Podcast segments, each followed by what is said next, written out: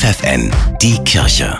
Regional. Für die Region Oldenburg-Bremen mit Tabea Kolbeck. Alle fünf katholischen Schulen in Bremen sind mit dem Gütesiegel Sagehalt, Findehalt ausgezeichnet worden. Schülerinnen und Schüler sollen damit in die Lage versetzt werden, Halt zu sagen, wenn sie sexualisierter Gewalt begegnen. Das ist wichtig, denn im Schnitt wird einer von 15 Schülern oder Schülerinnen Opfer von sexueller Gewalt, sagt Schulleiter Andreas Dönch von der St. Johannes Schule in Bremen. Wir haben als katholische Schule gesagt, das dulden wir überhaupt nicht. Wir wollen unbedingt sicherstellen, dass die Kinder, die uns anvertraut sind, in so einem Fall dann Hilfe finden können und Hilfe von uns bekommen. An allen Schulen ist nun ein großes Haar deutlich sichtbar am Schulgebäude angebracht worden. Es erinnert an eine Haltestelle und soll verdeutlichen, wer als Schülerin oder Schüler Schüler Gewalt erfährt, soll Halt sagen können und kann an dieser Schule Halt finden in Form von vertraulichen Gesprächen oder Hilfsangeboten. Für das Gütesiegel mussten alle Schulen deshalb zahlreiche Kriterien erfüllen. Zu diesem Siegel muss man ungefähr ein Jahr